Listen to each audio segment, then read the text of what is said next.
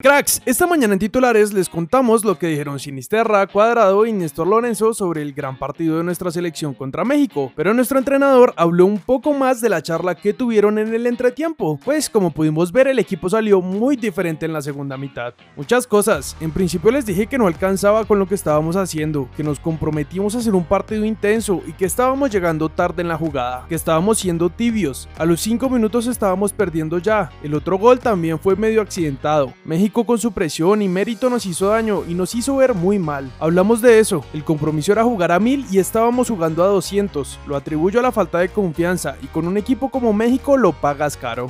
Por el otro lado, el Tata Martino elogió a nuestros cracks en rueda de prensa.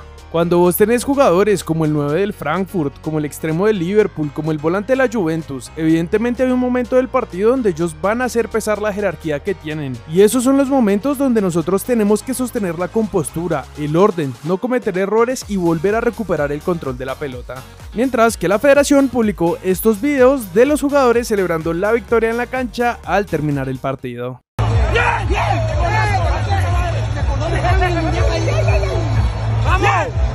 Hiciste, ¿no? ¡Ah! El goleador, el goleador. ¡Ah! Buena, buena, papá.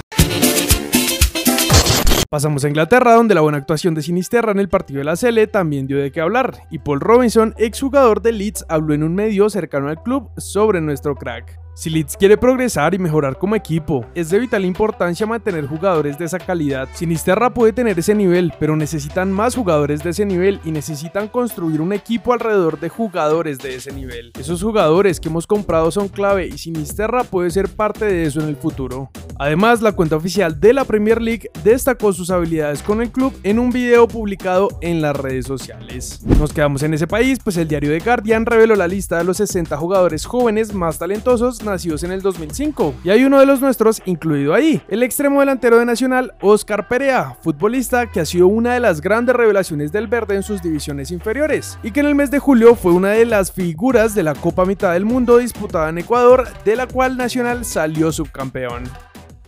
Llegamos a nuestro país, pues hoy viviremos el partido de ida a la final de la Copa Betplay entre Junior y Millonarios a las 8 pm. Y finalmente Álvaro Montero y Andrés Ginas lograron llegar a Barranquilla a eso del mediodía en el vuelo charter que tomaron desde Santa Mónica, Estados Unidos. En la previa, uno de los referentes azules, Macalister Silva, dijo esto sobre lo que espera del juego. Desde la cancha lo tenemos que vivir igual, con la misma intensidad, con las mismas ganas, con el mismo anhelo de poder conseguir el título, de poder conseguir un buen resultado. Se vienen haciendo cosas interesantes y Junior en su localía siempre es un equipo que propone. Nosotros también vamos a hacer lo mismo, vamos a proponer, a buscar tener un orden y tratar de equivocarnos lo menos posible. Por supuesto, mañana en la mañana en titulares les contaremos cómo queda este partido, cracks. Para terminar, César Camargo, presidente del Tolima, habló sobre la salida de Michael Rangel del club en una entrevista. Yo no quiero ahondar mucho más en el tema de Rangel porque no quiero dañarle su carrera ni profundizar en el tema. Lo cierto es que el jugador cometió una falta, aceptó dicha falta y hubo un comité disciplinario que generó un documento y una decisión sobre ella y que tiene implicaciones laborales, por supuesto.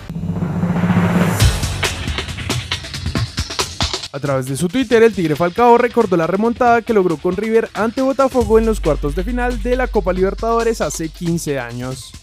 Netflix lanzó un teaser de la serie basada en la historia de Andrés Escobar. Esta será lanzada el 2 de noviembre en la plataforma. Según el Checho Angulo, director técnico encargado del Cali, los directivos le dieron la seguridad de poder terminar el torneo al frente del equipo.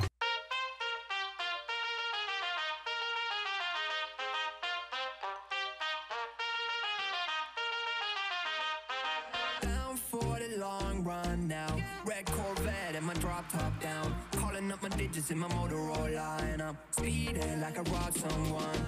Falling and I'm